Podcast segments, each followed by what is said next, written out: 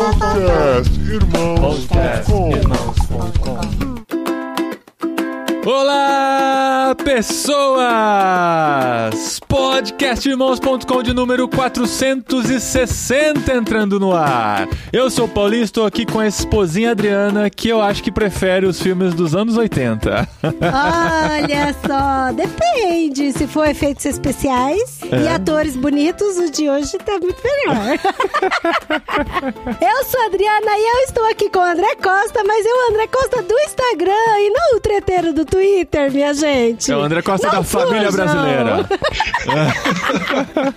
Eu sou o André Costa, estou aqui com ela, que é da cidade mais importante de Minas Gerais, Timóteo Ellen. A capital do Vale do Aço. Muito importante, eu não faço ideia onde fica ela, tenho que dar um Google nisso. Não ofende a comunidade Timóteo que escuta a gente. Tem que falar Não que é uma cidade bonita. Timóteo. falar. É. E eu sou a Ellen, tô aqui com o Paulinho, que tá gravando pela primeira vez lá do futuro da Europa. Pelo Skype é, mas já gravamos um presencial aqui com as crianças Olha, quando já a gente tô chegou. adiantado já.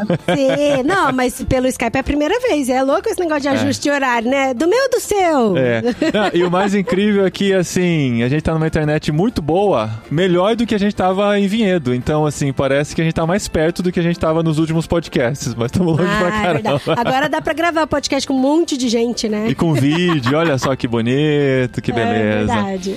Muito bom, gente. Estamos aqui e a gente vai falar de um tema que incomoda essa galera que tá aqui participando. Eu só vou gritar esse olá pessoas e deixar eles E vai sair conversarem. correndo? De jeito nenhum. É. Você é pai, tem que estar junto comigo na educação dos filhos. Olha Porque a aí. gente vai falar sobre os estereótipos de heróis e heroínas E princesas. nos filmes infantis. Olha aí. Qual é a comparação dos remakes da Disney de filmes que eh, aconteceram antes e agora estão sendo refeitos, as alterações estão sendo feitas, a mudança na visão do homem e da mulher. A gente vai conversar sobre tudo isso aqui. A gente espera pelo menos chegar em alguma conclusão, né, esposinha? Ah, eu acho que não vai chegar, não, mas vale a pena Ouvir. a, a reflexão aí. né? Fica a reflexão aí. É um teminha tranquilo, um teminha que não dá polêmica nenhuma. Não, não, todo isso aí. mundo é unânime na É. resposta. Tamo tranquilo aqui.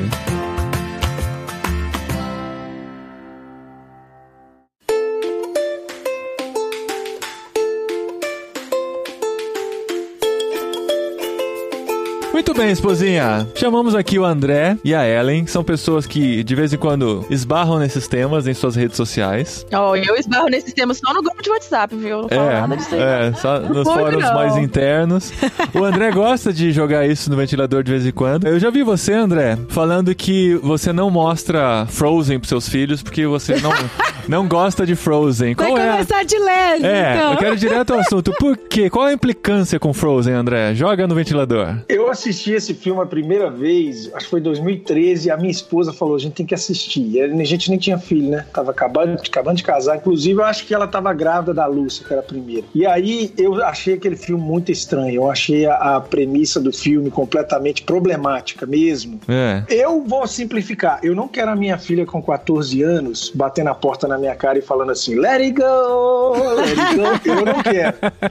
Mas assim, para falar de uma forma mais metódica, vamos dizer assim, o Frozen ele parte de uma perspectiva, até quando eu trabalho o conceito de liberdade com meus alunos de filosofia do oitavo ano, eu mostro isso para eles, né? Você tem o mito do Ícaro e o Dédalo que construíram asas, e aí o Dédalo falou pro Ícaro: olha, se você voar alto demais, o sol vai derreter sua asa, se você voar baixo demais, a água vai inundar ali sua pena, você vai cair. Então você tem que manter o equilíbrio. É uma regra de temperança. Uhum. Isso é uma história testada pela experiência, né? Se você não se adequa aos limites da realidade, você vai ser infeliz. A Frozen, o filme, né? A Elsa lá, ela, a minha leitura, eu falo isso com os meninos, meus alunos, eles gostam, né? Adoram. Então por isso que eu provoco também que alguns alunos me seguem. Mas assim, ela é exatamente o contrário. Ela assume uma postura em que o mundo tem que se moldar a ela Aham. e no final ela é feliz, cara. Sim. Então, assim, a minha leitura do filme é isso. Eu sou muito preocupado com a formação do imaginário dos meus filhos. Então, eu acho assim, essa história, ela entra muito mais forte na cabeça da minha filha, de seis anos, do que horas e horas e horas e horas de culto doméstico, de Uhum. estudo bíblico. Então seria isso. E não é simplesmente pelo empoderamento dela, né? É pelas decisões que ela toma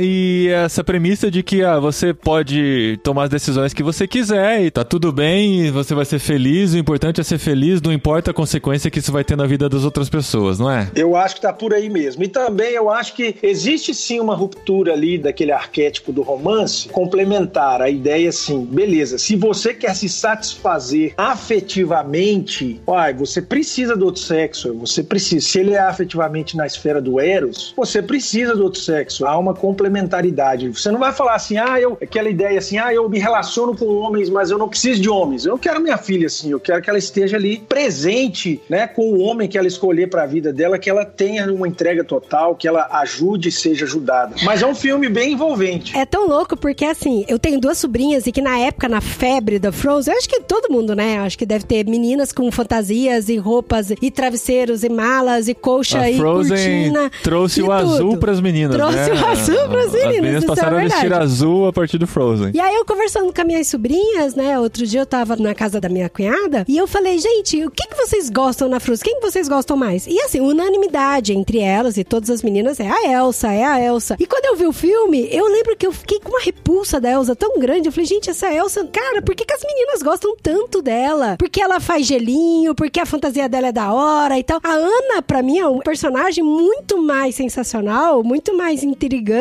do que a própria Elsa. Mas as meninas não querem saber da Ana. As meninas querem ser a Elsa. Todas elas querem ser a Elsa. Ninguém quer ser a Ana. Hashtag complicado e perfeitinho. É. Não, mas é porque a, Ana, no caso, é a mais temperada mesmo, né? A mais pé no chão, a que vai e que confronta a própria Elsa, né? É, Devido no às chão decisões mais ou dela. menos, né? Porque ela se apaixonou pelo cara, aceitou o pedido de casamento logo de cara já, sem nem conhecer ele. E você né? também. Mas eu não sou rica, herdeira de um castelo. Gente, primeiro eu queria mostrar, apesar que o pessoal do podcast não vai ver, mas a gente escreve uma ironia que eu acabei de perceber que a folha que eu tô anotando as coisas aqui pro podcast é do Frozen. Meu Deus. Sangue do cordeiro. Não, ó, com relação ao Frozen, eu acho que a personagem da Elsa, ela é realmente isso aí, né? Tinha que esconder quem ela realmente era, e aí depois ela resolveu jogar isso na cara do mundo, e não tá nem aí pra ninguém. E ela foge, deixando a cidade lá toda no gelo, tipo assim, tô nem aí pra vocês, vou lá viver minha vida e tal. Então eu acho que a personagem da Elsa realmente ela traz esse imaginário mesmo, que a gente, sei lá, não sei se é o que eu queria pra um filho meu também. Mas eu tendo a gostar da personagem da Ana. E o negócio que o André falou, e também eu acho que eu discordo um pouco, porque eu gosto um pouco desse final, que é as irmãs se salvando, né? Não sei, eu acho que é bonito a gente explorar outros relacionamentos também, entendeu? Que não sejam só o de casal. Eu achei isso um elemento interessante pra um filme de meninas, assim, que eu acho que a gente. Essa coisa que é trazendo pro que a gente fala, né? De idolatria do casamento, de idolatria do amor romântico. E eu achei interessante, tipo assim, não, você tem uma irmã e o amor que você tem com a sua irmã, com a sua família, também faz parte disso, sabe? Eu achei legal que no final ela foi salva pela irmã. Uma salvou a outra, né? E não necessariamente o romance, o casamento, no caso, né? Ou tipo, o casal salvou uma a outra. Só pra deixar claro também, porque eu acho assim, tem muitas caricaturas de pessoas que fazem críticas à Frozen, né? Eu não tô entrando naquela onda de falar, ah, Frozen é uma defesa do lesbianismo. Eu tô, quero que fique bem Eu claro lésbica. isso aí. O problema ele tá mais assim no sentido da formação do imaginário mesmo. Eu entendo que crianças, elas precisam passar pelos conceitos preto no branco antes deles serem relativizados. Sim, exatamente. lei- a lei- Da isso. nuance, né? Então, tipo Aham. assim, a lei, a lei é um pedagogo da graça. Primeiro você vê a lei, depois você cai, aí você entende, não, realmente tem mais do que isso. Aham. Mas o que, que eu vejo nos filmes hoje? O Shrek, por exemplo, cara, eles não passam a criança pelo pedagogo da lei, da norma. Então, assim, o feio tem que ser mal. Isso é um arquétipo que a criança tem que entender, porque existe uma inteligência moral e você tem que conseguir associar o que é bom com o que é bonito. Só que o Shrek, ele, ele come, já é um problema também, porque ele vai, começa a relativizar para uma criança conceitos que tem que ser visto de uma forma estática. Eu sou pedagogo, né? Eu trabalho também com educação e eu percebo isso. Ó, quando você vai ensinar matemática para uma criança, você não vai começar ensinando equação de segundo grau. Por quê? Porque ele vai ter que ver primeiro assim, ó, Aham. um é um e O dois concreto, é dois. né? A fração do número, você vai perceber depois que estiver bem solidificado no seu imaginário, na sua percepção, Aham. você vai ter condição de ver a nuance. Então, eu acho que as pessoas perdem um pouco disso. E é uma coisa geracional também. Por exemplo, eu vejo muitos pais falando, pais cristãos falando da disciplina dos filhos. Aí eles falam assim: ah, eu ia disciplinar o meu filho, mas eu, a graça é tão maravilhosa aqui naquele momento ali, entendeu? Cara, não é a hora, entendeu? Inclusive o seu filho, ele tem que entender que tem consequência. Eu não tô entrando na Aham, discussão de qual a consequência que você vai usar, mas assim, se é a consequência da casa, tá todo mundo de acordo, deixa a consequência acontecer. O imaginário da sua criança tem que entender, olha, se eu errar, existe uma consequência no Sim, mundo. sim. Se ele não entender a consequência no mundo, ele não vai nem entender que Jesus pagou essa consequência. O que é certo Então, é eu- certo e o que é certa errado é ordem, errado, né? né? Aham. Isso é Cara, ordem. é muito louco isso, André, porque eu tô ensinando triângulos pros meninos, né? A questão dos ângulos e tal. E aí, hoje eu falei pra eles que existem triângulos que têm lados diferentes. Os dois ficaram chocados. Eles falaram, mas como assim? Tem Os lados diferentes, lados diferentes, né? Tem os três lados diferentes. Aí eu tava falando do escaleno e tal. E é isso mesmo. Eu acho que primeiro a gente tem que ensinar mesmo o preto, o branco, o certo e o errado, pra depois tentar entender essas nuances. E pra mim a crítica maior com a Frozen não é nem tanto em relação ao Frozen 1. Frozen 1 eu achei bem chato, pra falar a verdade, bem chatinho mesmo. Eu achei muito bonitinho a questão do amor das irmãs mesmo, sabe? Porque isso, quando a gente vê, por exemplo, as crianças, a reação deles quando vê que o amor entre irmãos é muito importante e também descongela corações. Deixa eu só fazer mais uma observação com o Frozen 1 antes de você falar do 2. Eu acho também o máximo no Frozen essa coisa da Ana ser a menininha muito iludidona, assim, achando que ela vai encontrar o amor na primeira oportunidade. E aí ela aceita casar com um cara que, tipo assim, ela acabou de conhecer e ela tá, tipo assim, ai, é o amor da minha vida, ela tá romantizando. E aí, assim, esse cara, na verdade, no final ele é o vilãozinho, né? E ela acaba. Ela fica, né, no final com o Christopher. tipo, Fica, eles são fica. Casal assim, no final.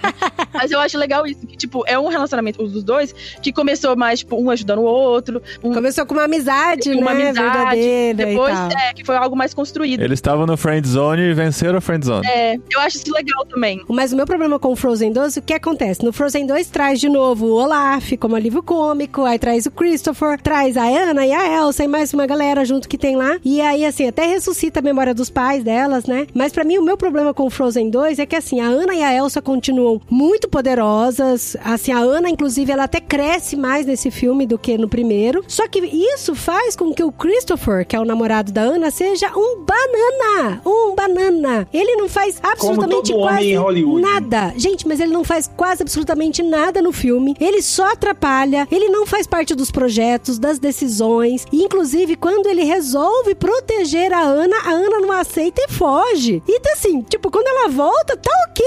Ele pede desculpa por tentar proteger ela, gente. No filme. Obrigado, senhor, eu não vi E esse aí, filme. e aí eu falei com os meninos. Não, e assim, e, e ele é muito mais bonito, viu? O segundo é muito mais bonito, muito mais interessante e tal. Eu até gostei mais do que o primeiro. Mas me incomodou de uma forma tão grande, tão grande. Até a música que ele canta, apaixonado, pensando na Ana, é uma música esquisita, sabe? É, esse é o grande problema, né? Porque a gente entende e acha necessário essa valorização da mulher, principalmente nas artes e tal, é, em toda a sociedade. Porque quando a gente volta pra filmes mais antigos, a gente vai. Aham. A gente tem assistido alguns filmes anos 80 com as crianças que são divertidos, que formaram nossa infância, nosso caráter até muitas vezes, mas a gente vê que a mulher é totalmente deixada de lado. Em A poucos. Branca de Neve dorme o tempo Ah, todo. a Branca de Neve é anos 40, mas tô E tipo, Até- o príncipe dá um beijo, yeah! É. Um beijo Não. na mulher que tava dormindo, ela nem conhece o cara. Isso A é nossa geração, ela foi meio que formada nesse estereótipo mesmo, né? Da mulher esperar o príncipe encantado e... A gente assiste filmes também, né? Que retratam hoje os anos 60, sei lá, né? De como era importante elas casarem bem, porque senão elas não seriam ninguém na vida e tal. Então essa dependência toda foi construída. E essa quebra desse paradigma é importante pra mostrar que as pessoas são iguais, né? Sim, que sim. tem os mesmos direitos e tudo mais. Só que o problema é quando essa valorização de um gênero significa a desvalorização do outro, que é Ah, o que está sendo é- gerado. Eu essa acho que é a esse, nossa é o, maior esse é crítica. o centro da nossa discussão hoje, né? Porque assim, eu acredito que a Ana, ela é inteligente, ela consegue realizar os projetos, ela consegue traçar um bom plano pra poder salvar o filme ali, toda a premissa, mas isso não precisa ser em detrimento do Christopher, entendeu? O Christopher não precisa ser um bobão, um banana, pra Ana ser toda forte e poderosa. Então essa que é a minha crítica. Inclusive, um outro filme que acabou fazendo isso foi o Mulan. Aham. O Mulan é um bom padrão de comparação, né? Porque tem o filme antigo em que ela é uma heroína, mas tem o seu par romântico, né? Sim, e que muitas vezes foi salva pelo próprio par É. romântico. Mas no remake, agora em live action, eles decidiram eliminar completamente o interesse romântico e ela vira simplesmente uma guerreira by her own, né? By herself. É, sozinha, uma guerreira que se salva sozinha, que não precisa de ninguém, não E precisa de no, ajuda no de anterior, um salvava o outro e o outro salvava um, né? Tipo, Sim, tinha, era É. tão tinha situações em que um ajudava o outro, outras situações que o outro ajudava um. Eu acho que é isso aí também, assim, que às vezes quando a gente faz uma crítica aos imaginários que são construídos nessa indústria hoje, assim, não quer dizer que a gente quer que volte como era antes, que lá naquela época que era bom, né? Tem um negócio que eu tava vendo, eu tava até pesquisando o nome que eu tinha esquecido, que o pessoal chama de regra de Bechdel. Bechdel é o nome de uma mulher que falou isso uma vez. Na verdade, eu vi que nem foi ela que falou, foi um personagem de um quadrinho dela que falava disso e ela acabou ficando famosa por isso. Hum. Que era tipo um critério pra filtrar um filme que a maioria dos filmes não passam. Isso incluindo filme infantil, filme adulto, qualquer tipo de filme. Filme adulto pega mal, né? Filmes em geral. não esse aí. É, três critérios, que é que tenha duas personagens mulheres que tenham nome, que são realmente personagens, que elas conversem entre si e que a conversa seja sobre algum assunto que não seja o homem do filme. E aí, É. tipo assim, é incrível o tanto que a maioria dos filmes não. Tipo assim, pensa aí, sei lá, Senhor dos Anéis. Tem uma lista. Tipo, a maioria dos filmes de criança, todos, não atendem esses três critérios, que parece uma coisa muito boba, né? Tipo, que tenha pelo menos duas mulheres que tenham um nome, que elas Gina e conversem Hermione. entre si. Tá, Gina e Hermione conversam aí. Mas eu acho que Harry Potter não passa também. Porque Ah, vamos lá. as conversas que elas têm entre si geralmente são sobre os, os caras, entendeu? elas não conversam sobre Não, outros não. temas. Essa é a questão, tipo, em né? Claro, isso não quer dizer que todo filme que atende é bom e todo filme que não atende esses critérios é ruim. Não é esse critério. Existem vários filmes bons. E, por exemplo, Barbie atende todos esses critérios. Porque só tem personagem mulher e elas falam sobre tudo. Não tô falando que isso é o critério do filme ser bom ou ruim. Mas eu acho que isso é sintomático de toda uma geração, ou de várias gerações, em que os homens são sempre os protagonistas. Eles são os personagens que vivem as aventuras e que são complexos. E as mulheres, elas ou são, são par romântico, ou elas são alguns outros dos estereótipos. Elas são pra E complementar. quando né? elas, quando as mulheres interagem, são pra falar dos homens, ou porque elas estão competindo pelo homem, ou porque elas estão cuidando do homem. E aí eu acho isso esquisito, sabe? Eu acho isso bem problemático, porque a gente não é representada, e eu acho que isso também forma o imaginário das meninas, né? Dos meninos também, né? Que tipo, eles vivem as aventuras, eles vão lá e fazem, acontece, e as meninas elas estão ou em casa esperando o príncipe, ou elas estão fazendo nada, ou elas nem estão, elas nem elas nem têm nome, Sim, elas só estão passando ali. A gente tem que lembrar, assim, né? Cinema não tem uma responsabilidade formativa na nossa casa, na nossa família. Quem tem somos nós, né? A gente dá essa responsabilidade se a gente quiser, Isso, né? A gente dá se a gente quiser. Os filmes dos anos 80, eles também tinham uma série de coisas ruins que também deturpavam a visão, né? A mulher como troféu, não é a visão bíblica. Sim, sim. Então, assim, a gente, o cristão, eu acho que se ele for ter um contato com entretenimento, né, que deve ser muito regrado dentro da disciplina espiritual, eu acredito isso, tem que ser uma coisa assim que seja feita diante de Deus mesmo. Ele precisa sempre ter um olhar crítico, né, para dialogar com a cultura, para entender os problemas e as respostas que ela tenta dar. Então, a gente primeiro tem que lembrar isso. Mas eu penso assim, se você pegar os desenhos infantis que contam histórias medievais, né, claro que a Disney adaptou muitas coisas, né? Vocês já devem ter lido sobre isso, algum post, por exemplo, no caso da Cinderela, as Uhum. irmãs da Cinderela, elas só não cabiam o sapato, elas chegaram a cortar o pé. Ela cortaram os Mas pés. E na verdade, na narrativa mítica, isso é muito poderoso, porque quando a pessoa tenta ser uma coisa que ela não é, ela tá se mutilando. A ideia é essa mesmo. Quando você tenta colocar no seu pé um sapato que não cabe, meu filho, você vai se matar. O mundo não vai mudar por causa de você, não. Né? O lobo mal tá na floresta porque ele tá mesmo. Não interessa a sua intenção, se você tava querendo chegar mais rápido. E, normalmente o mito medieval ele é muito cruel, né? Ele tá ali justamente para apresentar assim, meu filho, olha aqui, minha filha, olha aqui, a vida é assim, tá? E hoje em dia, o que que eu vejo? Eu acho que essa é a guinada mais perigosa dos filmes infantis, porque vamos relembrar, o papel de homem e mulher que existia na década de 80 ou 50 não era o bíblico também, eu não tô falando isso, mas a mudança, a transformação que é feita no cinema hoje Foi pra outro nos filmes extremo, infantis, né? ele foi para um nível, cara, de arquétipo existencial. Não é mais um problema assim, qual que é o papel do homem ou da mulher. O problema é o seguinte: você pode ser exatamente o que você quiser, o mundo vai se adaptar a você. Você pega, por exemplo, aquele filme Turbo. Eu falo isso com a minha esposa direto. Minha esposa acha que eu exagero. A gente vai chegando nos acordos aí. Mas aquele filme Turbo. Aquele do caracolzinho que quer ser corredor, né? Cara, o Ah, cara esse a qual gente quer ser corredor e consegue, mano, aonde? aonde, cara, entendeu? Tipo assim, são personagens, porque uma coisa é uma fábula.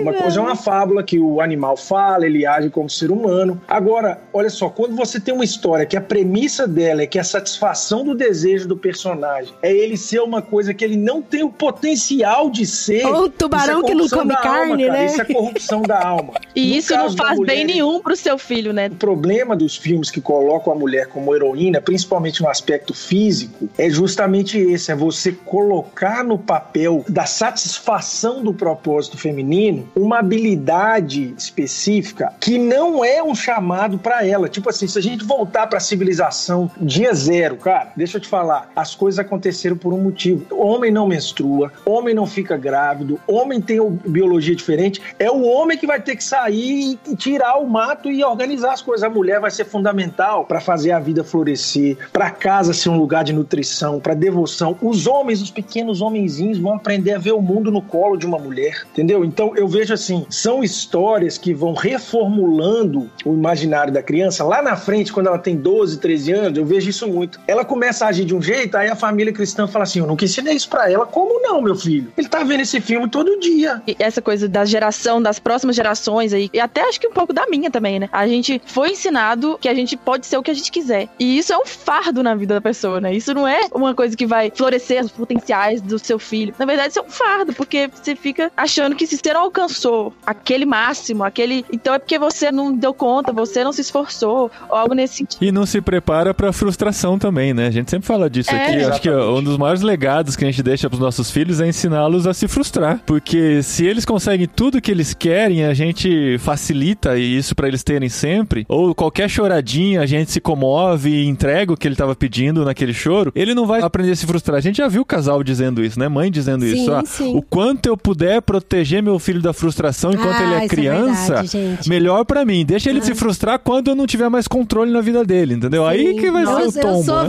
veemente, veemente Aí o tombo é criticada por grande. isso, É. inclusive. É interessante também o ponto que o André trouxe, né? De que o cinema e o entretenimento em geral, ele não serve pra educar nossas famílias, né? No sentido assim, a gente tem que ter muito claro se isso vai fazer parte da nossa vida, qual que é o papel disso, né? Ao invés da gente querer cobrar que o cinema seja, que o entretenimento seja aquilo que a gente quer que ele seja. Porque assim, existe todo um sistema, toda uma indústria, quem tá lá, tá lá. E quem tá lá tem as mensagens que eles querem passar. E se não tem alguém passando a mensagem que a gente quer que seja passada no cinema, assim, a gente que escolhe qual que é o papel que isso vai ter na nossa família, né? E se você for apresentado para sutilezas antes de ser apresentado pro que que é, sei lá, uma norma, isso dá um nó na cabeça de uma criança que tá sendo formada. O que é diferente de um adulto, igual a gente assistiu Frozen, fazendo essa análise, né? Já com esse olhar de tipo assim, quais são os valores culturais que essa obra tá apresentando? A gente vê de um jeito. E olha lá, né? Porque a gente também às vezes é formado por essas coisas. Mas a gente vê de um jeito que uma criança não dá conta de ver ainda. Eu me preocupo muito quando vejo que as próximas gerações estão sendo formadas em um nível, assim, nunca antes visto, né? Da criança ficar realmente o dia inteiro na frente de telas, Verdade. consumindo narrativas e tudo quanto é coisa ali no YouTube também e tal. E assim, os pais nem sabem o que tá rolando, ou sabe e não tem análise crítica do que é aquilo. Enfim, acho que tem um desafio grande aí para as próximas gerações e a gente ainda vai demorar pra ver qual vai ser o resultado disso Sim. nessas Sim, gerações é verdade. de crianças que são criadas no YouTube, no Netflix e tudo mais. Então, a gente opta, eu e o Paulinho, a gente. Todo filme que os meninos nunca viram na vida, a gente assiste junto. Não que a gente assiste sem eles. É, dependendo do filme, a gente pensa assim, é, porque eles já estão numa idade maior agora, já estão É, eles assistindo um, um- 8 e 10 anos. Não só animaçõezinhas e tal. A gente pensa, "Ah, será que esse filme pode ser legal assistir com ele? Se for um filme com uma temática um pouco mais adulta, digamos assim, a gente assiste primeiro e depois apresenta pra ah, eles. é. Não, é, isso é verdade. Mas em outro caso a gente tá assistindo junto ou deixa eles assistirem conosco presente na sala, às vezes sim. trabalhando, fazendo outra coisa, mas ouvindo o que eles estão assistindo, sabe? E a gente sempre filtra, e se tiver que parar no meio, a gente para. Se tiver que explicar, a gente explica. Então, assim, o Shrek a gente assistiu junto com eles, deu uma risada. Fizemos algumas explicações. O Frozen também, tanto Frozen 1 quanto Frozen 2. Conversei bastante com eles. Falei, filhos, esse Christopher aí não tá com nada e tal. Expliquei bastante pra eles. Falta mas, uma assim, postura nesse homem. Mas assim, é um tipo de filme assim que a gente viu uma vez só e eles não vão pedir pra assistir de novo. Nossos filhos têm uma benção que, assim, eu acho que é raro em crianças. Ah, é? Que é de não querer ficar Eles assistindo o mesmo querem. filme várias vezes, sabe? Eles não pedem, eu quero assistir de novo aquele não filme e tal.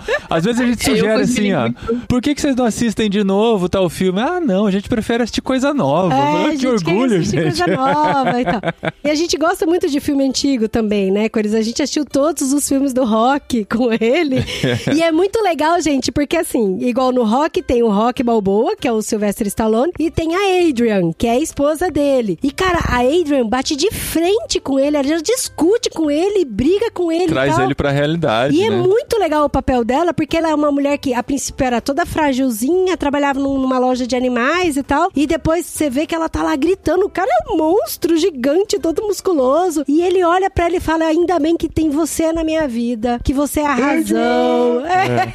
Mas ela é a única cara. personagem feminina, ela não conversa com outra mulher sobre assuntos que passaria não no teste. se- não, não passaria. né? no teste. Mas eu ia falar isso aí sobre essas histórias antigas, né? Porque eu penso muito nisso, né? Eu acho assim, vou citar uma pessoa aqui que é ateia, é lésbica e falou isso. Eu não sei se vocês gostam dela não, mas é a Camille Paglia. Ela escreve um pouco sobre essa terceira onda do feminismo, ela critica bastante. E ela vai dizer que as avós dela, a mãe dela e as tias lá na Itália, elas não tinham tanta prevalência na vida social, mas ela falava assim, mas o império da casa era da mulher, a mulher mandava em casa, assim. Não é mandar no sentido assim, senta aí, marido, não é isso não, mas assim, toda a estrutura, a né? organização, a logística. Então, veja, o que, que a gente vê hoje é uma fusão de horizontes, porque existia, a vida urbana, ela destruiu um pouco com essa possibilidade do império do lar, porque a vida urbana, ela empurra você para fora do apartamento, ela fala assim, vai fazer alguma coisa, né? Quando você via assim, nas cidades mais interioranas e na fazenda, a casa era um lugar adequado, confortável para a mulher. Existia um heroísmo do lar. É, muita coisa acontecia na casa, né? A Exatamente. casa era onde tava ali a vida A ca- da isso. família inteira, né? Exatamente. E aí o que que Agora a acontece? casa é quase um dormitório só. Não, agora a casa é um dormitório, muito bem. É desse jeito mesmo. Então, o que que acontece? A vida industrial já começa a empurrar a mulher fora da zona de conforto dela, né? Uhum. E aí dá todos os subsídios para ela não ter os problemas regulares que ela teria para trabalhar. Fala aí do absorvente, do sutiã, até do, do anticoncepcional, né? Que é uma coisa a ser considerada. Então já existe também uma ânsia da mulher, das pessoas que escrevem, do roteirista, em ver essa nova realidade ser atualizada na tela. Então, assim, a cultura ela é dinâmica, né? O cinema é dinâmico. Ao mesmo tempo que ele quer colocar uma agenda, ele também quer responder uma demanda. E a demanda ela existe. Uhum. Então, o que que eu vejo? Eu vejo que talvez a melhor resposta não seja assumir que o que a vida industrial fez com as mulheres é o que tem que ser. Eu fico pensando assim, mesmo as igrejas, cara, falta muito essa interconexão entre mulheres, né? A Ellen tava falando assim, ah, eu quero ver o diálogo entre as mulheres. Eles sempre aconteceram, só que ele não faz parte da vida do herói externo, que é o homem, o homem que vai, o homem que caça, entendeu? E o que é a questão da Adrian, que você percebe? Por isso que eu trouxe essa questão do império do lar. Muito embora ela não estivesse no ringue, a luta que ela lutou em casa fez o campeão, que é a ideia da relação complementar. Quer dizer, um casamento, às vezes a perguntinha lá no Instagram, a pessoa pergunta pra mim assim: "Ah, eu tô ganhando mais que meu marido. É normal não se sentir bem?" Eu falo assim: "Como assim, filha, ganhando mais que o marido? O salário é igual, vocês dois Salário são é uma tudo. carne." É,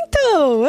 Vocês são uma carne. Então você vê que essa disputa de papéis já é uma ruptura do projeto de Deus em relação ao casamento, que é o quê? Quando você está casado ali como corpo, osso dos meus ossos, carne da minha carne, o heroísmo do homem lá fora ou da mulher, o que seja, é o heroísmo do casal. Então eu vejo que essa ruptura, esse individualismo, ele também gerou E na mulher competição, né? ansiedade de entrar na briga. Aí por isso que você vê hoje lá, pô, vamos fazer uma nova versão do Star Wars. Mano, tem que botar uma Jedi mulher? Eu te pergunto, tem que fazer isso? Tem que Esse é o botar. Não mexe com o meu Star Wars, Sério? André. Tava indo tão bem. Como aí, ó, ó. Provocação no final aí, mas vocês entenderam o que eu falei. Não, mas dificilmente um filme de aventura e ação hoje não vai ter uma mulher de destaque, né? Eu acho que. Mas, mas ela eu está- não acho isso problemático. Sim. É, eu também não. Igual, por exemplo, o Enola Holmes, eu achei que ele foi muito bem até no final. Ah, Chegou no final, ele deu um deslizezinho. Spoiler O de Enola Holmes É agora. spoiler de Enola Holmes. Se você não ouviu, você pula aí um minuto aí, que eu acho que é o que eu vou falar de Enola Holmes. Mas a Enola Holmes, ela é a irmã mais nova do Sherlock Holmes. Então, ela é muito inteligente. A mãe dela é a Helena Bonham Carter. Então, tipo, treinou ela bem duramente, ensinou até lutas pra ela, várias coisas. Desde flor, a costura, a dar soco na cara das pessoas. E assim, é uma menina super forte. E ela é interpretada pela Millie Bobby Brown, que eu sou super fã. Ela é muito fofa, muito linda. E o filme todo, ela é, tipo, detetive. Ela é super forte. Ela enfrenta homens maus e cruéis e tal. Aí aparece um rapaz na história, que eles se apaixonam. E eles vivem as aventuras juntos. E aí, no final, o rapaz, ele é forte, inteligente, corajoso, lutador, igual ela. Só que no final, os dois ficam juntos, mas não mostra na tela. Na é verdade, só uma é. narrativa de fundo, Não. meio que ela justificando por que que ela resolveu que não, ficar André. com ele. Eu acho que não. Eu acho que o final fica aberto. É, eles não mostram se ela fica com ele ou não. Ela só decide assim, ah, o que eu decidi, tá decidido e ponto, sabe? ela não, tanto- tanto ela não que insinua que quem- fica com ele. Quem se declara, ele se declara pra ela, É. ele chora no final porque ela vai embora É. e não dá um beijo nele, sabe? Só que aí no final ela fala: Meu nome é Enola, que significa alone, ao contrário, É. mas nem por isso significa que eu preciso ficar sozinha. Então meio que ela tá justificando pra essa galera do empoderamento feminino que, olha, eu sou poderosa e eu escolhi ficar com o menino sim, sabe? Na minha cabeça foi isso. É. Não estraga o final pra mim. Mas ela não deixa claro, realmente. Então, mas eu não entendo por quê, sabe? Igual eu tava falando. Porque eles não podem ficar juntos, né? E mostrar que eles ficaram juntos, é isso? Então, por que que não pode ter esse... Porque aí ela essa- vai esse- engravidar, ela vai ter que ficar nove meses sem ser detetive, aí ela vai ter que cuidar, fazer papinha pra criança. Amamentar. Ou então, desculpa a provocação, ou então ela vai contratar outra mulher pra ficar com o filho dela, que ela não vai contratar um homem. Então toda mulher empoderada lá fora tem uma mulher trabalhando pra ela em casa, ninguém quer falar isso, né? Que a mulher que tá empoderada lá fora não vai contratar um homem barbudo pra ficar dando papá pro filho dela. Pergunta se vai. Gente, Então, mas eu sinto falta daquele homem que vem correndo e a mulher, e ela pula no colo dele, aí ele roda ela e dá um beijo e tal. Eu acho legal isso, eu gosto. E eu vejo os filmes, tem. Eu acho Até que- na Dame, no Vagabundo, eles É. não fizeram cachorrinho no final, o máximo sabe? que vai acontecer é ele pular no colo dela e ela girar ele, né? Não, É mas, é isso mas eu não quero. Mas eu tenho impressão, Dri, que, tipo, eu não sei, eu não sei também, eu tô aberta aí pra ouvir, mas a mulher pular e rodar no colo do cara também é uma coisa boa. Porque eu sinto, assim, que a gente criou uma geração, e isso eu acho que a vida na igreja, inclusive, potencializa, criou uma geração de, tipo assim, você só vai ser feliz quando você tiver um homem. E você só vai conseguir, trazendo pra igreja, servir a Deus direito quando você tiver um homem, quando você tiver filho, quando você tiver família. Você só vai conseguir ser uma boa cristã se você tiver isso. Você vai ser uma mulher completa quando você for mãe. E aí, assim, tem muita mulher que queria casar, mas não acha homem. Tem muita mulher que queria ter filho e não pode. E aí tem a impressão sempre de que então essas pessoas são incompletas, porque elas não têm um homem, não têm filhos, não têm. E aí, assim, parece que isso é tudo que sobra pra gente, né? E eu sei que muitas vezes a gente desvaloriza a vida no lar, a gente tem ela como inferior, o trabalho no lar como se ele não valesse nada. E isso também é um problema. Mas eu acho que também é um problema isso ser a única coisa que importa, porque tem gente que nem pode ter isso, nem se quiser pode. E aí, como é que elas ficam, né? A gente está numa entre-safra, o Hélio, eu acho que a gente está numa entre-safra entre aquela idealização da mulher no lar, mas ao mesmo tempo também esse empurrão que as mulheres estão sofrendo de ter que ir lá, ter que conseguir, ter que entrar Aham. em guerra com o homem. Então, eu acho que os cristãos, e eu não tenho lugar de fala aqui, né, gente? Mas eu sou pai de duas meninas e sou mesma carne com uma mulher. É. Calma. Então, mas eu-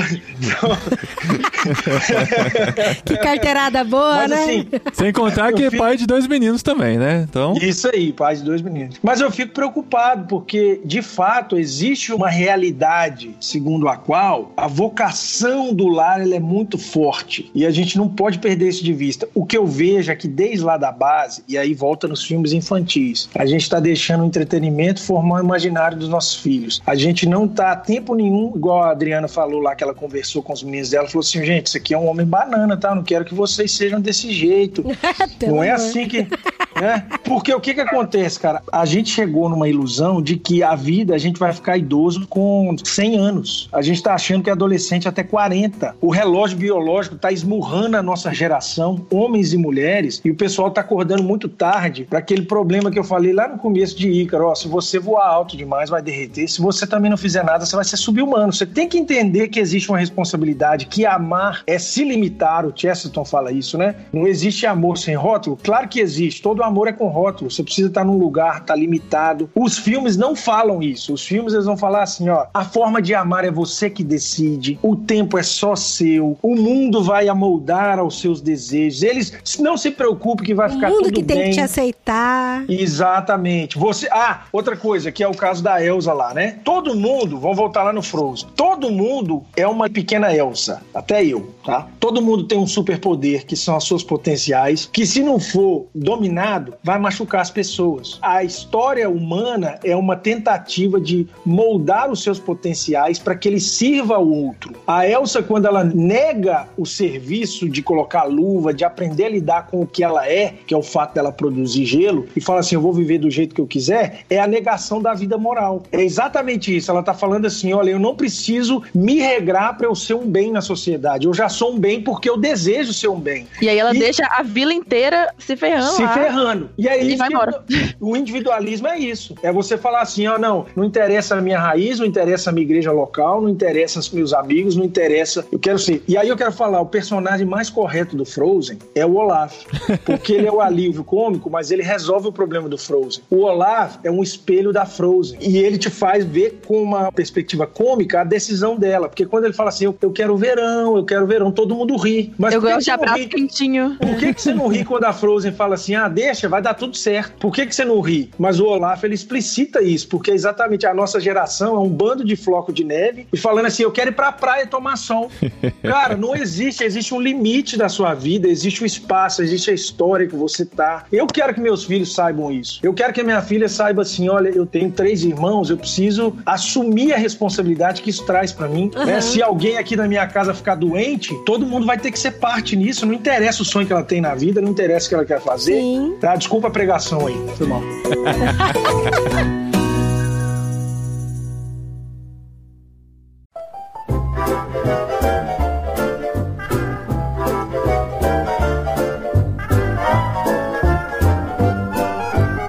você fala de vocação do lar, eu queria tentar deixar mais claro aqui para não, sei lá, passar a impressão de que a gente tá dizendo que a mulher é quem deve carregar o bebê no colo e o, o menino vê o mundo através do colo da mulher e o homem que deve ir lá fora cortar o mato, né? Não, eu agradeço por essa ressalva. É, tá? só pra gente entender direito é, o que, que você quer dizer com isso, porque assim, eu lembrei de outro filme que essa crise é mostrada, eu achei legal, um filme da Pixar, Disney Pixar, até que é o Incríveis 2. Ai, Quando é a, a mulher elástico, ela recebe uma missão secreta e ela É, não pode foi nem contar pro marido, né, pro Beto Pera, que é o Senhor Incrível, e ela começa a sair e tal, depois ele acaba Arquétipo do descobrindo... É. adultério, né? Arquétipo do adultério.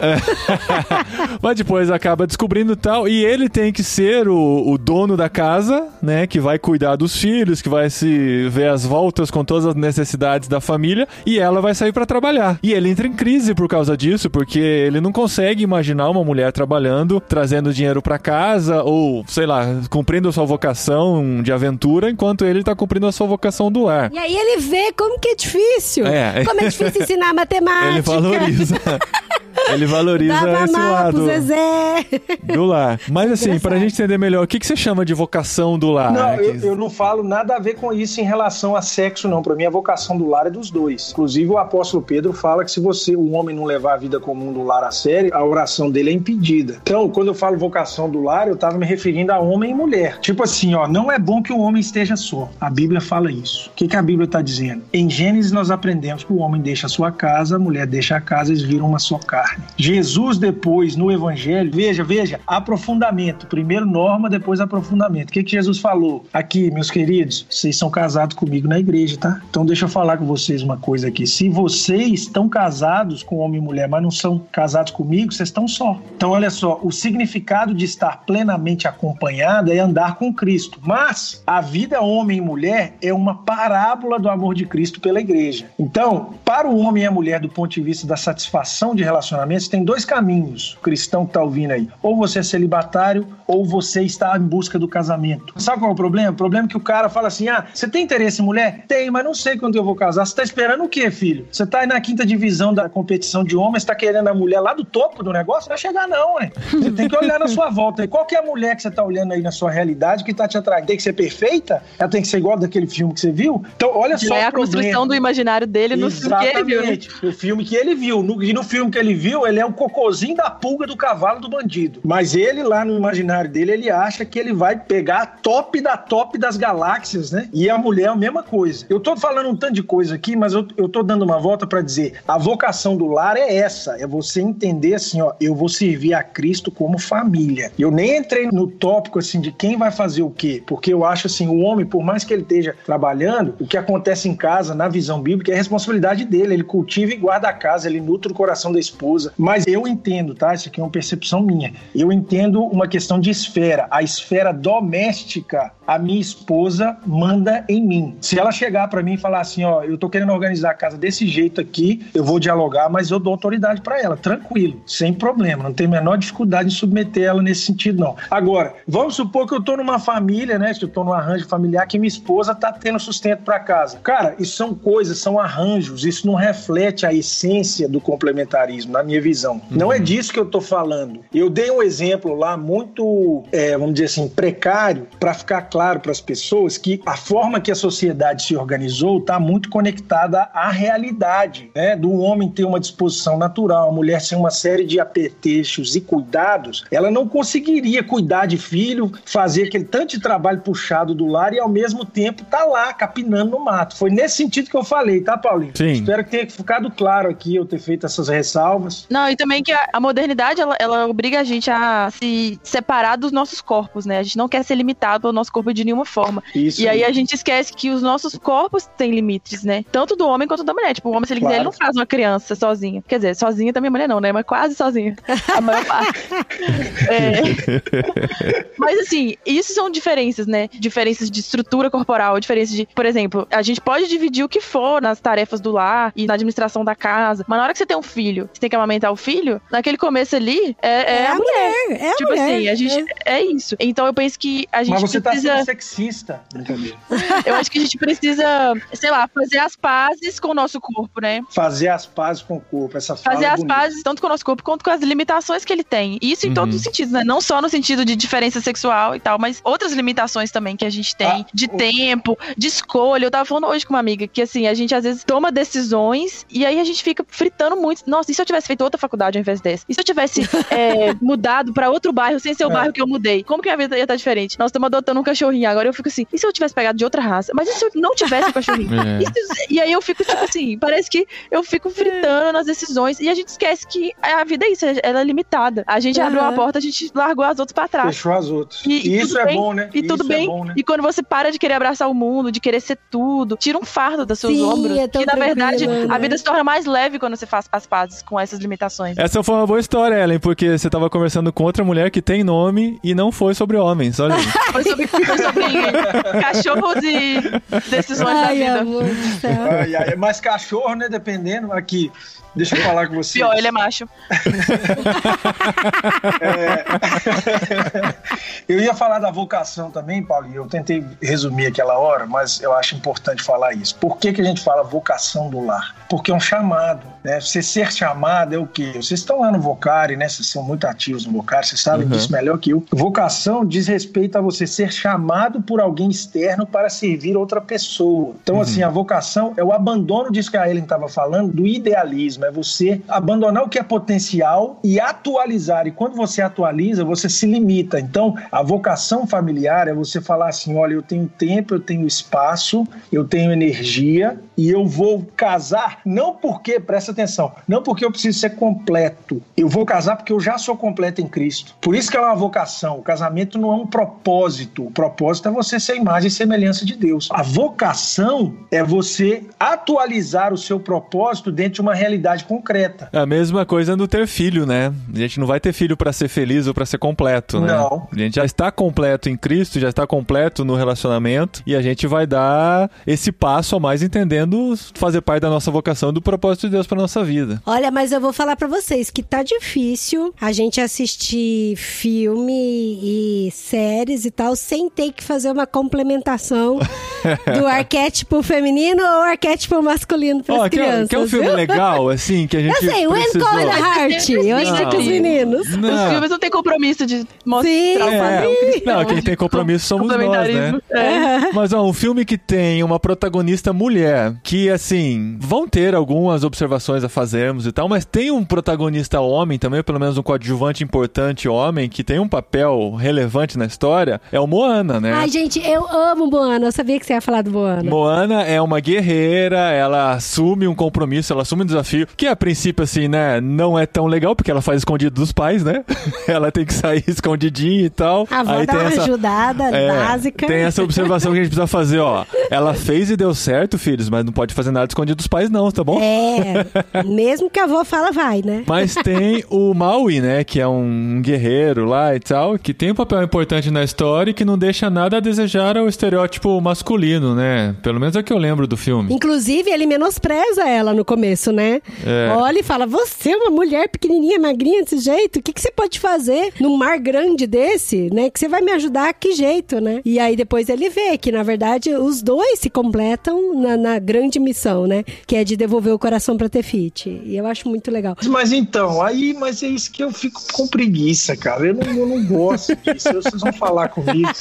Cara, se eu fico pensando assim, se tivesse ali naquela guerra, né, a situação ali mais tribal, cara, vamos fazer um exército aí, beleza. Vamos fazer um exército, vamos brincar de guerra. Aí você vai e bota lá todo mundo no paredão e tira e agora você vai escolher pra quem vai ficar do seu time, cara.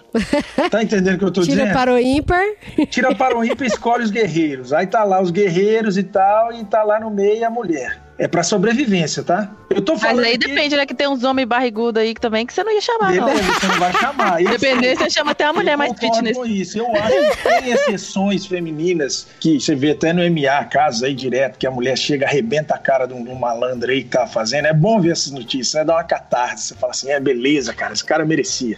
Mas assim, mas vamos falar a verdade, cara. Existe esse limite, sabe? Eu entendo, assim, se eu for falar até de uma forma, a guerreira de uma forma alegórica e tal, legal. Eu acho que tem esse valor, sim, uma mulher ser guerreira. Mas eu fico pensando assim, tem jeito da gente conseguir mostrar uma mulher guerreira naquilo que de fato ela faz toda a diferença para a humanidade? Por isso que eu gosto do C.S. Lewis, cara, porque o C.S. Lewis ele consegue colocar no Crônicas de Nárnia, até nas batalhas lá, quando você vai ler, a mulher tem uma cena, até escrevi um texto sobre isso no Instagram, que eu acho fantástico essa percepção do Lewis. Quando ele dá o Papai Noel dá presente para os quatro meninos, no Leão Aham. Feiticeiro Guarda-Roupa, Aham. ele vira, acho que é pra Lúcia, né? Ele fala assim: olha, filha, tá aqui o seu presente, mas não usa ele não. Não é bom que você use essa espada. É uma não é bom faquinha, que a né? mulher. Isso, é. E aí ele dá um remédio pra ela pra curar, entendeu? E eu acho que ele tá falando justamente da complementaridade. O que, que é isso? Tem coisas, cara, que a mulher faz muito melhor que o homem. Não é questão de sexismo, de sexismo, sei lá, o que vocês quiserem chamar. Mas, cara, vai numa escola, vai no hospital, vai na- nas ações de cura, de acolhimento, de cuidado humano. A mulher dá de 5 milhões a zero no homem. E assim, é uma coisa que a sociedade precisa pra sobreviver, entendeu? Então, o que eu fico preocupado com esses filmes é quando a gente fica alimentando o imaginário das meninas, né, e dos meninos também, de que não tá beleza, a gente vai competir de igual para igual e, e ó, é, cuidado com a mulher e ela vai te arrebentar. Quando na verdade a maior arma dela não tá necessariamente nessa guerra. Eu acho que Deus criou homem e mulher igual no sentido de valor, mas são dois horizontes diferentes de humanidade que ele criou com um propósito,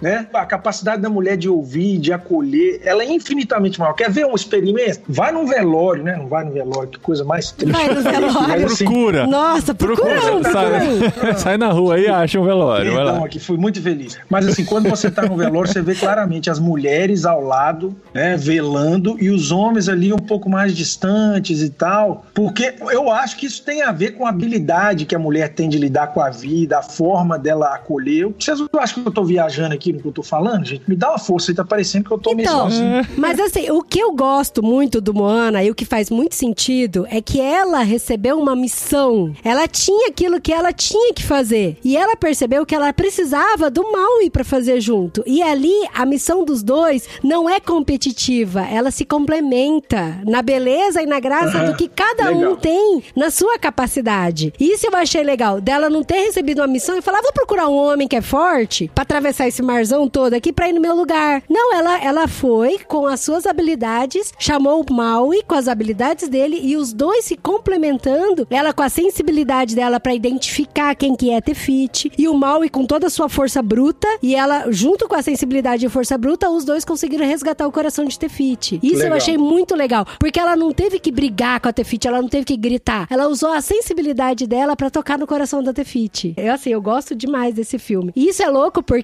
por exemplo, eu já fui muito criticada por algumas amigas minhas e talvez até você que tá me escutando pode me criticar. É pra você essa mensagem. Tem, não, não é pra Mas tem direto. mas pra você, tem, mas você tem liberdade pra criticar. A gente aqui é público, tá falando publicamente, então a gente pode receber críticas normais. Mas, por exemplo, a gente, é, os meninos gostam muito de medir força aqui em casa. Então, assim, um gosta de ficar carregando.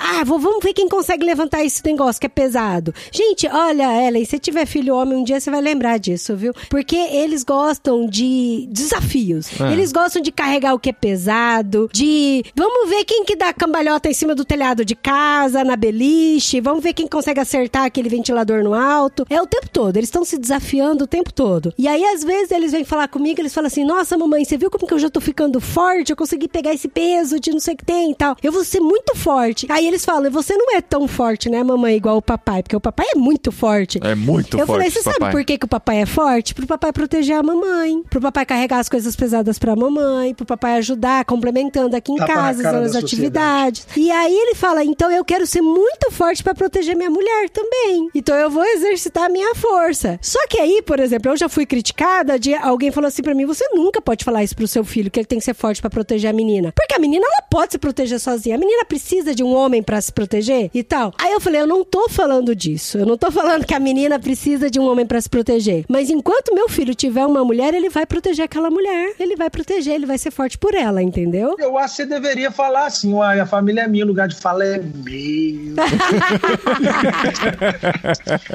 E é engraçado porque eu morro de medo de barata, né? E aí o Paulinho vai matar barata e chama os meninos pra ver ele matando barata. Pra É. ver, ó, como é que faz Eles já matar mataram as pequenininhas, assim, As né? pequenininhas As eles grandes matam. ainda eu tenho que... E o Paulinho não pode errar, gente. Se Quando ela errar. voa, aí é só o Paulinho mesmo. Ah, é só. Cara, eu já teve uma voou na minha perna. Eu matei ela na minha perna. Você acha?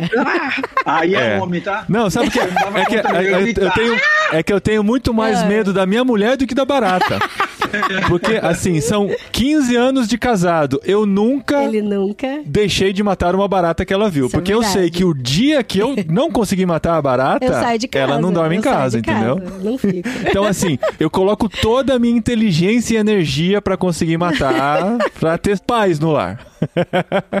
Mas então, mas o que eu tô falando, gente, de novo, pro pessoal que tá ouvindo a gente, não tô falando que o contrário não funcione, de que a mulher não consegue matar barata. E eu conheço casas onde é a mulher que mata barata e o homem que tem medo. Eu tenho uma amiga que ela que abre os potes de palmito. Os potes de palmito, de azeitona. Então, Ah, esse ainda. Eu, eu sei que muitas vezes a Adri conseguiria abrir, mas ela me dá esse prazer de mostrar que eu sou importante dentro de casa. Isso eu agradeço muito. Então, né? Mas o que eu não quero, por exemplo, é que meus meninos cresçam achando que eles não têm espaço na casa deles, não tem espaço pra servir, pra proteger, pra cuidar, pra abrir pote, pra matar bicho. Porque assim, às vezes a mulher ela quer ser tanto, tanto forte, tão firme, tão poderosa, independente, que ela ocupa muitos espaços. Não tô falando que ela não consegue carregar uma mala pesada, mas pô, deixa o cara tirar a mala de dentro do carro, sabe? Isso aí é uma coisa que eu acho que a gente precisa, como cristãos, desencanar. Eu acho que às vezes a gente fica tentando demais prestar continência para as pressões culturais. E isso para os dois lados, tá? Tanto para o conservadorismo quanto para o liberal. Eu acho que a gente tem que olhar para Cristo, olhar para o Evangelho e ter autonomia para falar assim, gente, aqui vocês vacilaram. E ali falar, gente, aqui vocês vacilaram também. Eu fico vendo assim, eu cresci numa família, minha mãe foi empresária, cara, ainda é. Então, assim, mas ela nunca deixou por vocação, né, por voluntarismo de ser a pessoa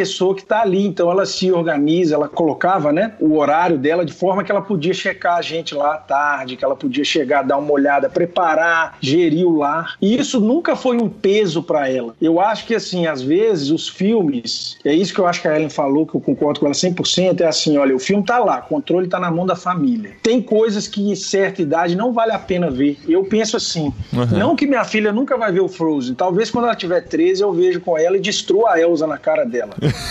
Ai, meu Entendeu? Deus, que dó. Fala pra ela, Sofia, aqui, no caso com o homem que você acabou de conhecer, né? É, isso. Você é um vilão.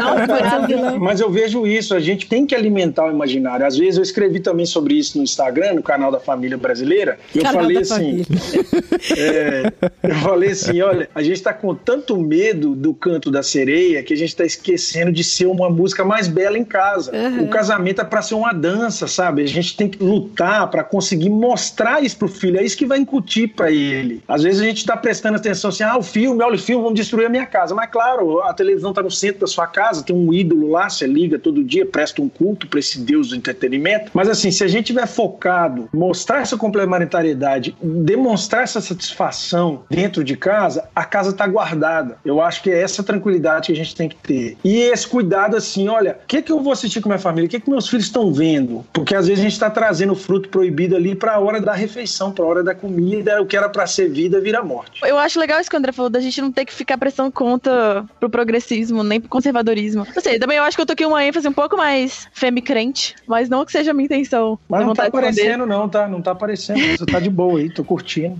Mas eu tô pensando assim que, sei lá, às vezes eu vejo umas páginas de feminilidade cristã. E aí tem cada coisa que eu fico assim, meu Deus, eu acho que o sonho dessa mulher aqui é ela ficar o dia inteiro arrumando casa, fazer uma, uma torta pro marido dela chegar, pôr os pés pra cima e assistir televisão e ela vai lá e ainda entrega uma cerveja pra ele. E é isso, assim, que ela quer. E- que ela e- mas, e- mas isso Não, ela- mas crente ela não pode. curte. Cerveja não pode. É. Não, não, mas cerveja, assim- É verdade, né? Então, É, mas que ter Ellen, foco.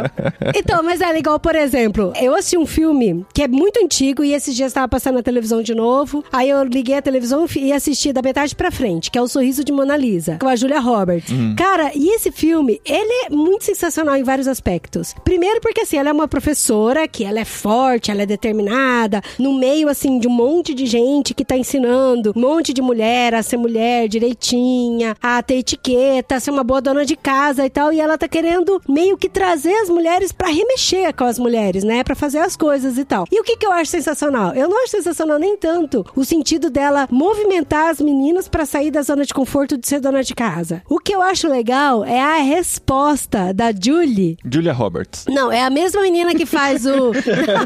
Não, a Julia Roberts é a professora. É a Julie, ela é uma das alunas da Julia Roberts. É a mesma menina que fez o 10 Coisas que eu dei em você, que eu amo esse filme também.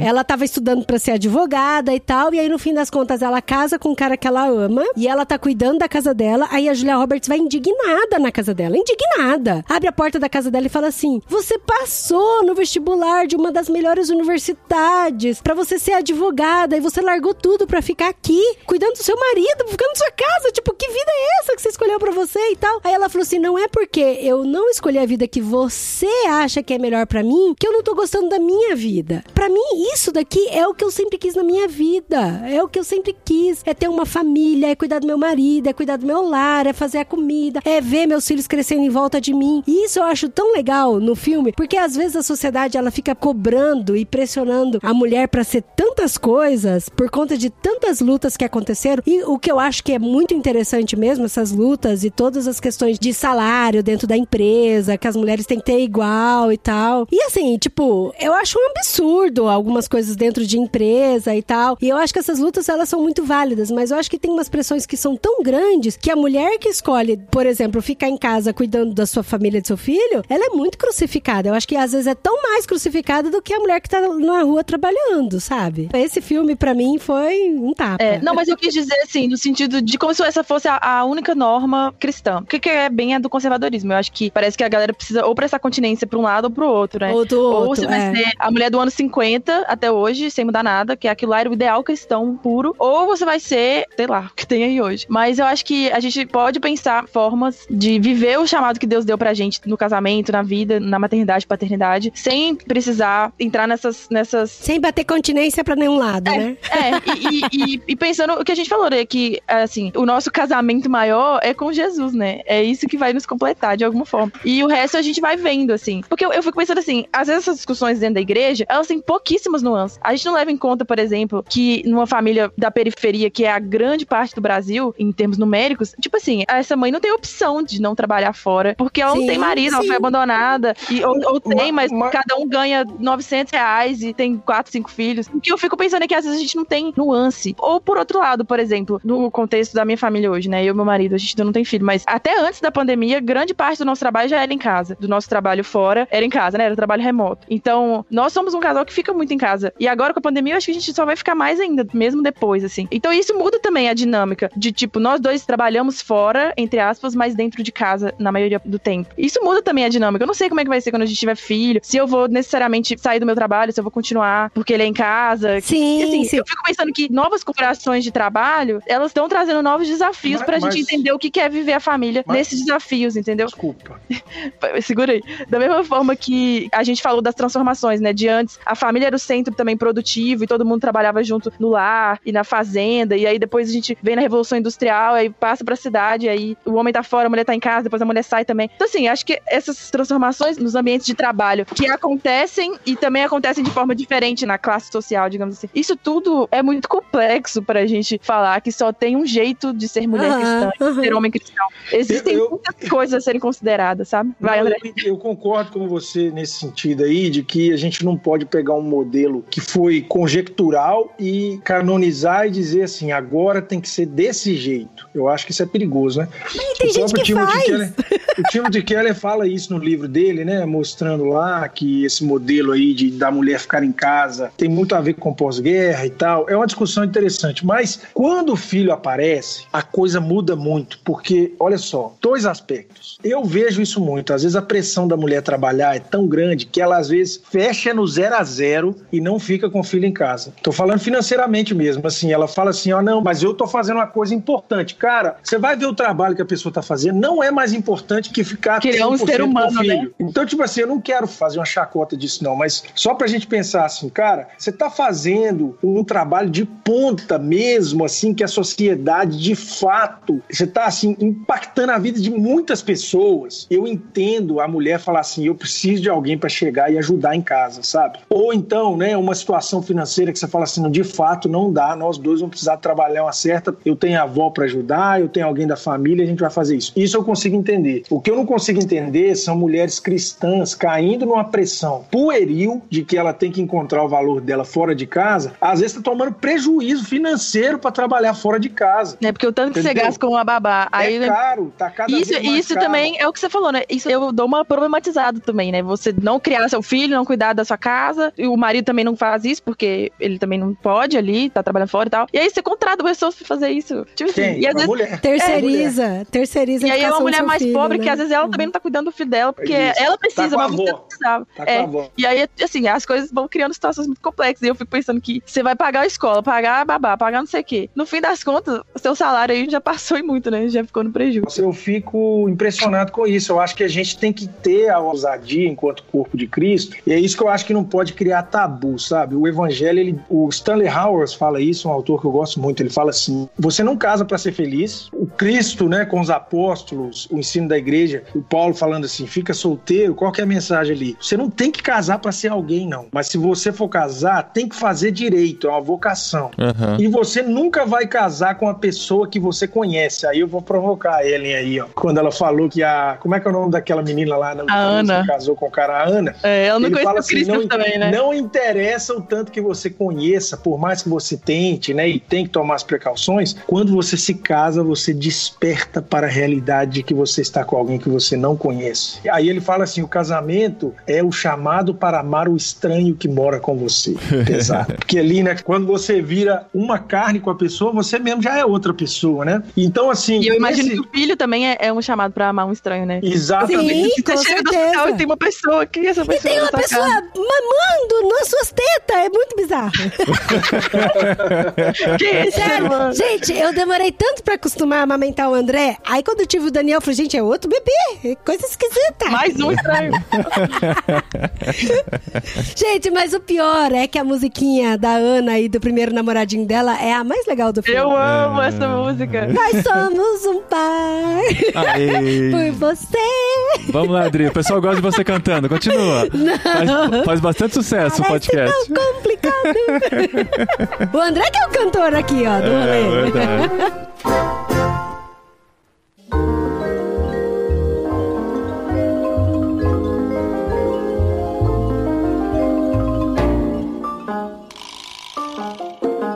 Mas aqui, se eu pudesse dar só mais uma contribuição sobre a questão dos desenhos aí, eu acho que aí a crise hoje está justamente em encontrar um desenho equilibrado que hoje apresente um homem como um herói num papel assim adequado também. Mas o que que eu fico vendo, cara? Nós estamos vivendo uma crise de masculinidade também. Não é só assim, ah, a mulher. Eu acho que tem esse ponto do homem, esse chamado do homem para se sacrificar, entendeu? E parece que eu tô brincando, as pessoas vão falar que, ah, não sei, mas eu tuitei isso outro dia, o pessoal ficou meio em choque. O homem solteiro, por exemplo. A igreja- pessoa ficar em choque com o tweet seu, imagina. o, o homem solteiro e igreja, eu penso assim, o pastor de jovens, os líderes, tem que falar assim, filho, você começou a trabalhar, você está juntando quanto de dinheiro? Que a sua vida vai ser gastar menos do que você ganha. Você já entendeu isso? E aí o cara fica lá até 28 anos, é só brincando videogame, jogo, gastando com entretenimento. De um dia pro outro o cara casa. Uhum. Entendeu? Aí já entra com essa assim, a outro imaginário da mulher também já tá formado, o que é meu é meu, o que é seu é seu. Aí ficam dois egoístas lá batendo cabeça, depois vai ver as coisas não dão certo. Quando na verdade, assim, se a gente é chamado para servir, esse papel na vida pública do homem como alguém que está disposto a sacrificar a sua própria história para o bem de alguém, faz muita falta. E no imaginário infantil nós estamos extremamente escassos disso. Eu não tô falando de homem no papel principal, não, que isso até tem. Não é o ponto que eu tô levantando. Tô levantando uma carência, igual a Ellen falou. Uma virtudes, né? Isso, um papel assim de Esse tipo de uma pessoa- virtude, é. uma pessoa que se mata nesse sentido, assim, igual José, né, com Maria. José é uma sombra de Maria. Todo mundo lembra de Maria, né, que teve Jesus e tal. José foi o cara ali que carregou o piano, que protegeu ela, garantiu segurança pra ela, impediu a morte dela numa série de situações ali. É desse tipo de modelo masculino que eu vejo que as crianças precisam começar a desejar. Só que a maioria dos filmes, eles estão mais voltados, como a gente já falou várias vezes, para satisfação do eu, satisfação do sonho, do desejo, né? É. E aquilo que eu ia falar, quando a Dri falou assim, ah, eu acho que a gente tem que fazer o que quiser. Eu sei que ela não quis dizer isso, mas eu vejo que quando a gente dá essa resposta para as pessoas, assim, ah, se é o que ela quiser, ela tem que ficar em casa. Eu acho que não é esse o ponto. A vida cristã é assim, é o que ela foi chamada para fazer. Você entende o que eu tô falando, Gri? Tô fazendo essa ressalva, porque a gente acaba entrando na onda desse embate. Ah, então se eu tô realizando meu desejo, vale tudo. Não é isso. A mulher, ela tem que fazer isso porque ela foi chamada, ela sentiu a convicção. O homem tem que fazer o que tem que fazer porque ele foi vocacionado, ele tem uma convicção. Não é assim, eu tô buscando ser feliz, porque não vai ser. E aí a família fica tão ruim, porque, meu filho, você casou para ser feliz, você tá no lugar errado. Você não vai ser feliz casando, né? Você vai encontrar contentamento no casamento por causa do propósito É, de vez em quando dá alegria, né, André? Não, é alegria. É alegria, mas o que eu tô dizendo é assim, não é a satisfação do seu sentido de vida. Sim, Sim. quando ele É, seca meu Felicidade cabelo. com F né, maiúsculo. amor?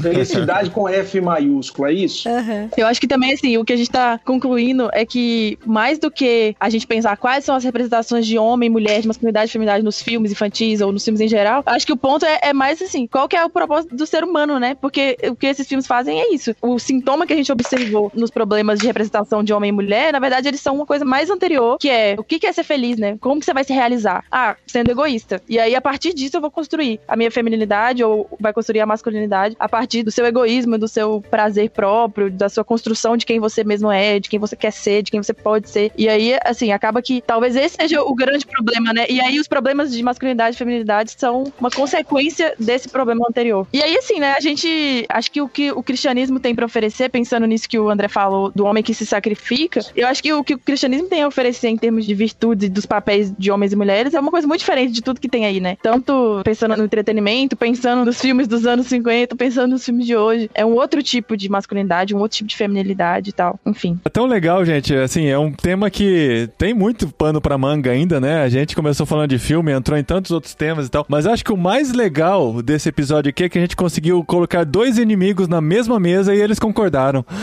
Que inimigo! Tem nada- Isso, a gente é conterrâneo. E olha só daqui a pouco o almoço do André vai estar pronto, feito por uma mulher, olha só. É, claro. Eu cozinho também, viu? Domingo aqui, quase sempre sou eu. Gente, e pelo amor de Deus, vamos parar com essa palhaçada de ai, porque o, o seu marido ajuda na- em casa? Que ajuda em casa? A casa dele também. Nós É. dois somos um É, só. aí. Palhaçada. Ai, ai, amor, você me ajuda? Você pode lavar a louça hoje? Quem me ajuda o quê? A louça é dos dois. O almoço é dos dois. Só Se o lixo. vira. O lixo não, o lixo O é lixo é só meu, né? O lixo é só dele.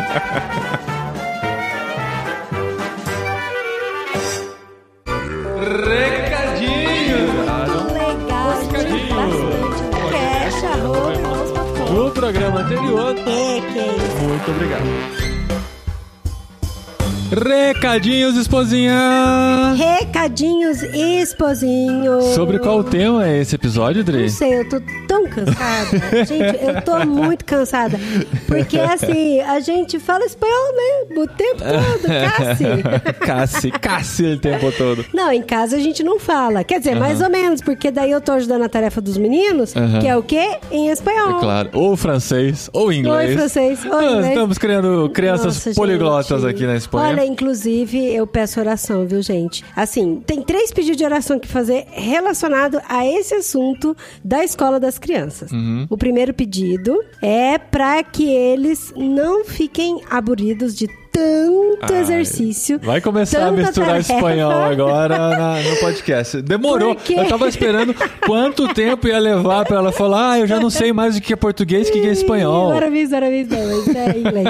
Não, é sério, porque assim, Aburrido, o que é aburrido? É, aburrido é chateado. Chateado, é, incomodado. cheio, incomodado e tal. É. Porque o que acontece? Eles amam estudar, eles amam. Mas aqui na Espanha, o estudo tá muito mais adiantado do que lá no Brasil. Não, sem aqui- contar que assim, ano passado eles praticamente Isso, não era- tiveram é, aula uhum. e até aqui. Ademais, além disso, eles pularam pro próximo ano Eles já. pularam pro próximo Eles pularam ano, meio é ano por causa da idade deles, que aqui na É. Espanha eles entram um pouquinho antes. Sim. Então, a- basicamente, A virada eles, do calendário daqui é diferente da do eles Brasil. basicamente perderam dois anos de aula de E escola. aí, o que que acontece? As professoras, elas estão sendo... Todos os professores da escola daqui estão sendo muito fofinhos, muito legais, só que eles estão passando muito exercício. O que eles falaram pra gente é que, assim, não precisa fazer tudo de uma vez, vai fazendo aos poucos. Então, esse é meu pedido de oração, porque, assim, eles precisam correr atrás do atraso, mas, assim, a gente tem que ter sabedoria pra saber quando parar e quando pedir pra eles continuarem, né? Pra eles não ficarem cansados de fazer tanto exercício. Uhum. E não Esse é meu- pegarem birra da não escola, pegarem né? birra da escola, nem dos professores, nem das matérias. Por E enquanto nem da tá tudo... mamãe que tá cobrando em casa. Nem da mamãe. E assim, mas por enquanto tá tudo lindo, tudo colorido, tudo muito fofo. Esse é o primeiro pedido de oração. O segundo de oração é pelas línguas. Porque, gente, são muitas línguas ao mesmo tempo. Uhum. Não, sem Muitas, contar que assim, a gente. Entre os critérios que tínhamos pra escolher uma cidade da Espanha é que ela não podia ser bilíngue, né? Porque tem muitas cidades na Espanha que tem a língua local, tipo o catalão, ou o galego, ou o valenciano e tal. A gente falou, vamos pra uma cidade que seja só espanhol. Só que a escola aqui, ela é bilíngue, já é espanhol e inglês. E não é assim, tem aulas de inglês, não. Tem Não. aulas em inglês. Em inglês, aulas que são de ministradas ciências em inglês. Ministradas em inglês. É. Que assim, é super legal, é claro É que é. legal. Eles tão Só que, curtindo pra caramba. Além disso, tem a língua estrangeira, que no caso é o francês. É o francês, é. Então, assim, é o espanhol o tempo todo. Aí tem aulas que são ministradas em inglês. E aí tem aula de francês. Então, Aham. assim, gente, chega a tarefa aqui que eu não sei fazer. Ainda bem, graças a Deus, Papai do Céu coloca pessoas no nosso Temos caminho. muitos amigos, né? pra nos Os ajudar. maiores presentes que temos na vida são os São amigos. os amigos, isso é verdade. Então, o meu segundo pedido de oração é esse, com relação às línguas, para que eles tenham o cérebro plástico, né, para que não se confundam tanto. E também não precisem tanto da ajuda da mamãe para fazer as tarefas. Porque a mamãe já não tem o cérebro tão plástico Não assim. é mais tão plástico, né? Não, não. E o terceiro pedido são pelos quadradinhos, meu povo. pra quem me segue no Instagram, Aham, já o meu viu, público já sabe. Já viu os quadradinhos. Porque assim, eu tenho pavor de caderno de caligrafia. Aham. E, gente, os quadradinhos são piores do que o caderno de caligrafia. Aqui na Espanha, eu não sei, parece que na Inglaterra, assim, também, pelo que a gente conferiu com nossos amigos. É. Eu não sei se é toda a Europa. Enfim, os cadernos, eles não são linhas normais, uma embaixo da outra. São um monte de linha vertical, um monte de linha horizontal Gente, e você tem que aprender a vários escrever cruzando essas linhas aí. Porque assim, na caligrafia, a gente aprende a encostar em cima, encostar embaixo, encostar em cima, encostar embaixo. Tem Tem uma linha no meio na caligrafia, né? Uma linha que é tipo. Pra nada. Tem, que é. Ah, não, é pra fazer um minúsculo. É, a linha no meio é pra fazer um é minúsculo. no- exatamente no Então, meio, um pouquinho mais pra É, baixo. um na pra caligrafia, na caligrafia do Brasil, você tem que fazer o minúsculo no meio, e aí quando vai fazer o P maiúsculo, encosta em cima. O P minúsculo, perninha pra baixo, encosta embaixo. Só isso, e já me irritava assim, muito. Aqui é quadradinho, então você não tem que encostar só o P em cima, na linha de cima e na linha de baixo. Tem que encostar nas laterais Tem também. todas, é, tem todos os cantos que tem que encostar. Gente, não tem ninguém, isso não é vida. Só que você não pode escrever quadrado, você tem que escrever redondinho. Fazer senão letra, era- senão era só seguir. Minecraft, né? Senão Era só seguir os- as linhas, né? Já Ah, dava certinho, mas não, tem que fazer podia, redondinho, né? encostando as bordinhas dos quadradinhos. Não, gente. E aí a professora falou: ah, faz junto com o seu filho, que daí dá ideia pra ele, né? Motiva. Mas, gente, é terrível. Eu falei pra ele, Daniel, desisti, desisti. Ele, não, mamãe, vamos, você consegue. Não, não consigo. Eu tenho 40 anos, você tem 8, você consegue.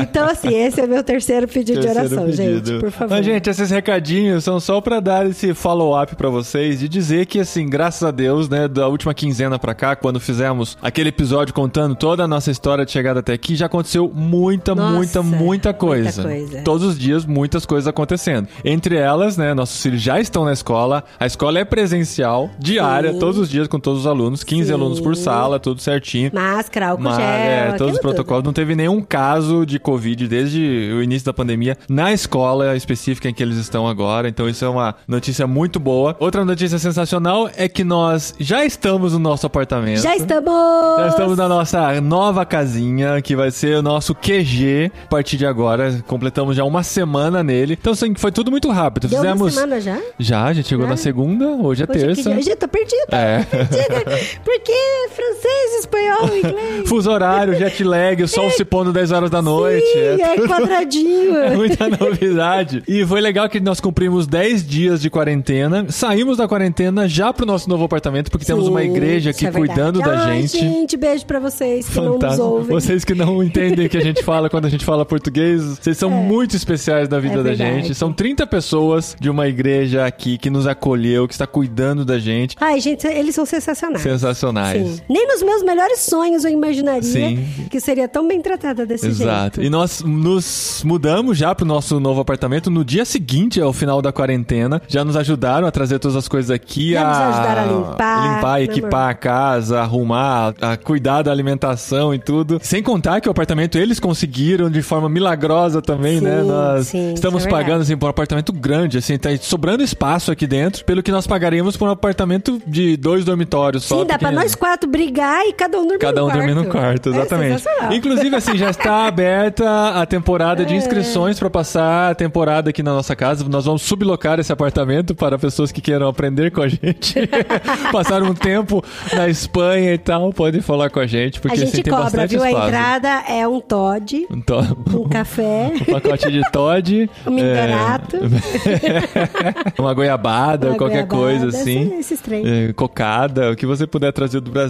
Mas, gente, estamos muito felizes mesmo. Deus tem cuidado de cada detalhe. A gente tá naquele primeiro amor, né? Que tudo é novidade. Aquele muro antigo é um muro de 200 Ah, a anos. gente ainda acha sensacional. É, isso, gente. tudo muito bonito. E assim, gente, deixar muito claro: tudo que falam sobre os espanhóis serem grosseiros, estúpidos, pelo menos em Linares, isso é Ai, mentira. gente, eles são muito fofos. Eles são muito Hoje até na queridos, gente. polícia, o policial foi fofo. Como pode existir policial fofo? Todos são muito solícitos, gente. Quando eles olham pra nós, na nossa testa tá escrito assim, É. Tô estrangeiro. perdido, é. É, estou perdido. Mas falta eles pegarem a gente no colo, assim. É no mercado, é no é, na mercado, farmácia. é. Farmácia a gente não foi ainda, né? Mas A é na rua, comprar no planta, café. o moço da planta. É, onde quer que seja, gente. Acho que é porque aqui tem pouquíssimos turistas. Na verdade, assim, nós somos as atrações da cidade, né? Os brasileiros que moram naquele prédio lá. Já estamos sendo conhecidos. É. Na escola das crianças, eles são Bonitinho. Além deles, só tem uma chinesa. Na escola toda, no colégio todo. Então são os brasileiros que chegaram, são atração e tal. E a gente tá, assim, sendo muito mimado por eles também, super solícitos. Falta pegar na mão da gente e ensinar a gente a fazer as coisas. Eu, eu gosto. É. Quer pegar na minha mão, pode pegar. A gente gosta disso. Então, assim, estamos muito apaixonados por esse primeiro momento e tendo a convicção de que Deus está cuidando de tudo, porque tem uma grande responsabilidade pra nós nessa cidade. E gostaríamos que vocês orassem por isso também. A gente podia marcar uma live aí qualquer dia desses, né? Pra pra contar pra Vamos, galera. vamos fazer. Porque tem tanta coisa legal pra contar. Sigam-nos no Instagram, que a gente vai Sim. anunciar uma live pra contar tudo que tá acontecendo. Acho que uma live não vai caber tantas histórias desses primeiros 15 dias de Espanha, que são coisas inacreditáveis que estão acontecendo. Mas assim, os podcasts continuam. A gente vai usar os recadinhos pra contar mais essas histórias, né? Pra não ficar fazendo só episódios sobre nossas aventuras na Espanha. Mas sempre nos recadinhos a gente vai contando um pouquinho mais. A cada 15 dias, pelo menos, tem recadinhos, né? Nos episódios que não são literário nem jet lag. De vez em quando, num desses daí também pode ter. Semana passada teve jet lag. Semana que vem tem literário, a continuação da Sociedade do Anel. Que quem não, não gosta não aguenta mais ouvir a gente falar sobre o Senhor dos Anéis. Tem muitos episódios ainda pela frente. Mas quem tá esperando, semana que vem tem a continuação, tá bom, gente? E siga-nos no Instagram, porque tem muita coisa lá, viu? A É. gente conta muita coisa do nosso dia a dia. Sim, Paulinho De Gaspari, Dri De Gaspari e Irmãos Underline Com. No Irmãos Underline Com, mais o conteúdo de irmãos.com. Nos nossos pessoais, a gente vai contando nossas impressões da nossa vida aqui na Espanha. Tem muita coisa legal lá também. Obrigado por todo o carinho de vocês, pelas orações, por estarem com a gente. E para participar do nosso ministério, né? irmãos.com barra cabine. Você contribui, tem acessos exclusivos, conhece mais intimamente, né? Tudo que estamos fazendo aqui, porque a gente conta tudo em primeira mão na cabineirmãos.com lá no Telegram. E a partir de 15 reais por mês você pode participar, contribuir com o nosso ministério e ainda caminhar mais de Não, perto agora com a é gente. a partir de 15 euros por mês. é verdade. Mas a gente fica muito feliz com todo o carinho que a gente tem recebido em todos os cantos aí. A gente se sente próximo de todos, graças às redes sociais e É à internet que nos conecta com as pessoas, mesmo estando tão distantes fisicamente. né? Mas você- você já sabia disso, né? Você não descobriu Não, isso não agora. descobri isso agora, isso é verdade. Mas assim, é é bom, é bom sentir na pele como a É gente se aproxima das pessoas, mesmo estando tão distante. Valeu, gente. Até a semana que vem. Deus abençoe a todos. Um abraço e. Beijo na bunda até segunda. Isso, é até terça. Tem que fazer uma rima pra terça. É verdade. me, me ajudem, me ajudem a rimar alguma coisa É, que seja menos chula do que bunda.